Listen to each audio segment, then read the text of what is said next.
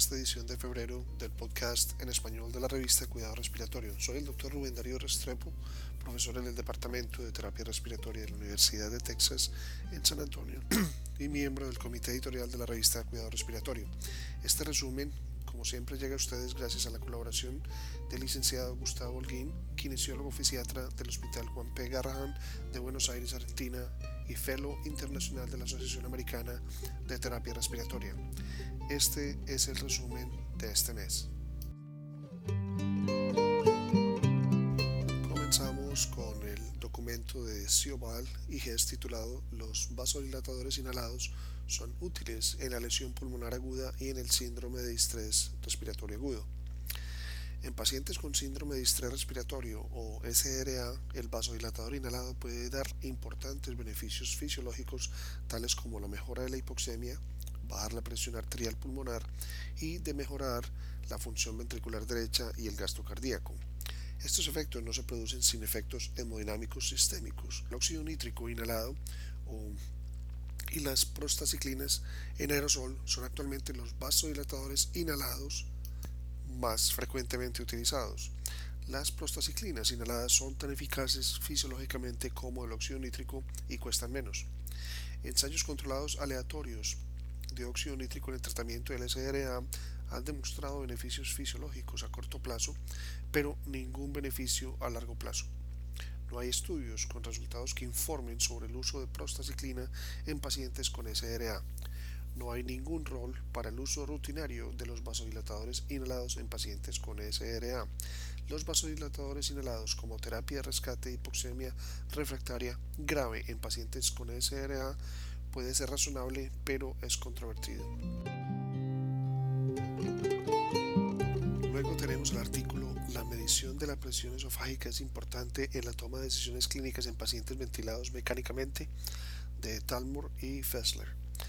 Las estrategias de ventilación a bajo volumen tidal son claramente beneficiosas en pacientes con lesión pulmonar aguda y síndrome de dificultad respiratoria, pero el nivel óptimo de PIP es incierto. En pacientes con alta presión pleural en ventilación convencional, la baja inflación puede llevar a telectasia, hipoxemia y la exacerbación de la lesión pulmonar a través de telectrauma. En estos pacientes, aumentar el PIP para mantener una presión transpulmonar positiva podría mejorar la aireación y oxigenación sin causar un exceso de distensión. Por el contrario, en pacientes con presión pleural baja, el mantenimiento de un PIP bajo mantendría baja presión transpulmonar, evitando el exceso de distensión y volutrauma consecuente. Así, la estrategia que se recomienda actualmente es establecer el PIP sin tener en cuenta la presión transpulmonar se prevé que beneficiará a algunos pacientes mientras que puede perjudicar a otros. Recientemente se ha propuesto el uso de la manometría esofágica para determinar la configuración óptima del ventilador, evitando tanto la inflación y el exceso de la inflación. Este método es prometedor, pero se esperan más ensayos clínicos para evaluar su impacto en los resultados clínicos. No debería haber ningún debate de que las estrategias de ventilación a bajo volumen tidal son beneficiosas en pacientes con SRA, que más controvertido es el nivel óptimo de PIP en esta población de pacientes. Ha habido un reciente interés en el panel de la pared torácica en pacientes con SRA, en concreto, una presión pleural alta secundaria a los efectos de la pared torácica rígida puede dar lugar a atelectasia, hipoxemia y la exacerbación de la lesión pulmonar. El método tradicional utilizado para estimar la presión pleural y por lo tanto la presión transpulmonar es la medición de la presión esofágica. La cuestión es si las mediciones de la presión esofágica son importantes en la toma de decisiones clínicas en pacientes ventilados mecánicamente. ¿Existe algún beneficio o daño usando presión controlada durante la ventilación mecánica pulmonar protectora? Este artículo es de McIntyre y Sessler. Mecánicamente, el diseño de la respiración es generalmente a flujo volumen controlado o a presión controlada. Ambos enfoques pueden ofrecer de manera eficaz ventilación pulmonar protectora, pero priorizan diferentes parámetros de ventilación por lo que sus respuestas a la evolución de la mecánica del sistema respiratorio y el esfuerzo del paciente son diferentes. Estos comportamientos de respuesta diferentes tienen ventajas y desventajas que pueden ser importantes en determinadas circunstancias. La de flujo volumen controlada garantiza una ventilación minuto definida, pero a veces puede ser difícil de sincronizar con el esfuerzo del paciente y no limitará la presión inspiratoria. En contraste, la depresión controlada, con su caudal variable, puede ser más fácil de sincronizar y limitar la presión inspiratoria, pero no proporciona ningún control sobre el volumen entregado. Los médicos clínicos especializados pueden maximizar los beneficios y minimizar los problemas con cualquiera, tanto con la de flujo volumen o de presión control.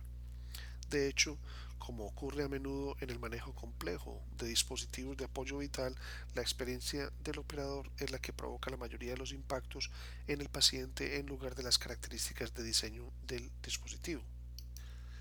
El estudio de ArsNet publicado ya hace 10 años, demostró que el volumen y la limitación de la presión durante la ventilación mecánica de los pacientes con lesión pulmonar aguda o SRA salva vidas. El estudio ArchNet utilizó la ventilación controlada por volumen y presión plateau monitorizada. Sin embargo, un tema de gran debate es si la ventilación controlada por presión puede ser utilizada igualmente como estrategia ventilatoria protectora. En otras palabras, existen beneficios o perjuicios causados por la presión de la situación durante la ventilación pulmonar protectora.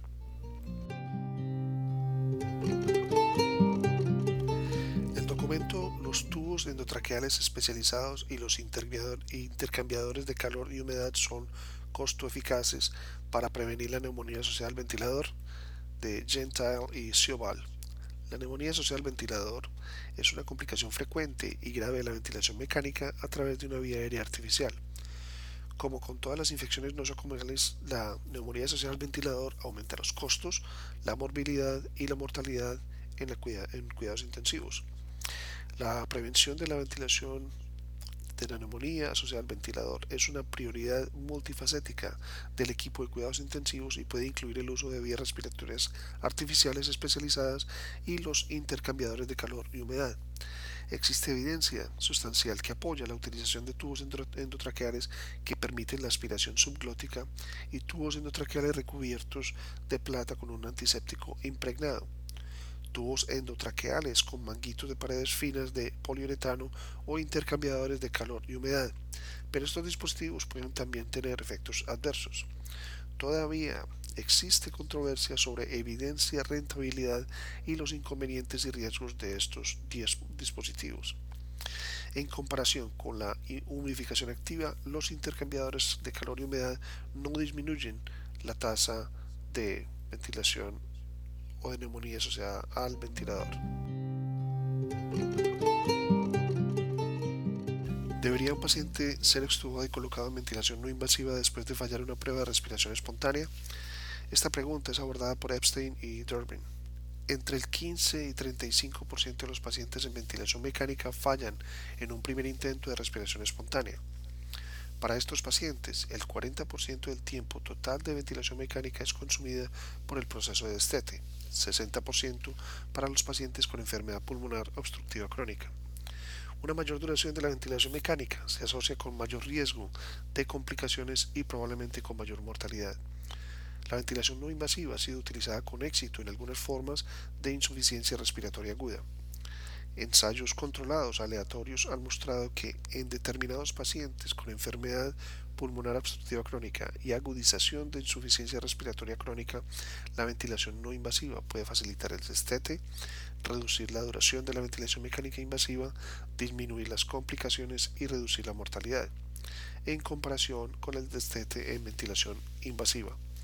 Sin embargo, el fracaso de la extubación resultando en reintubación se asocia con mayor mortalidad, lo que aumenta el riesgo de mortalidad con un retraso de reintubación y no puede ser impedido por la aplicación de ventilación no invasiva.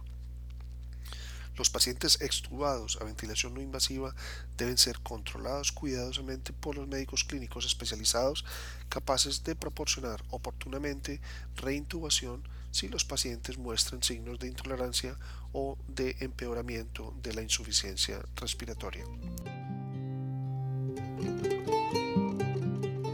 Por último, tenemos el artículo ¿Es siempre necesaria la humidificación durante la ventilación no invasiva en el hospital? Eh, por Branson y Gentile. La ventilación no invasiva es un estándar de atención para el tratamiento de la exacerbación de la enfermedad pulmonar obstructiva crónica para evitar la intubación y reducir la morbilidad y mortalidad.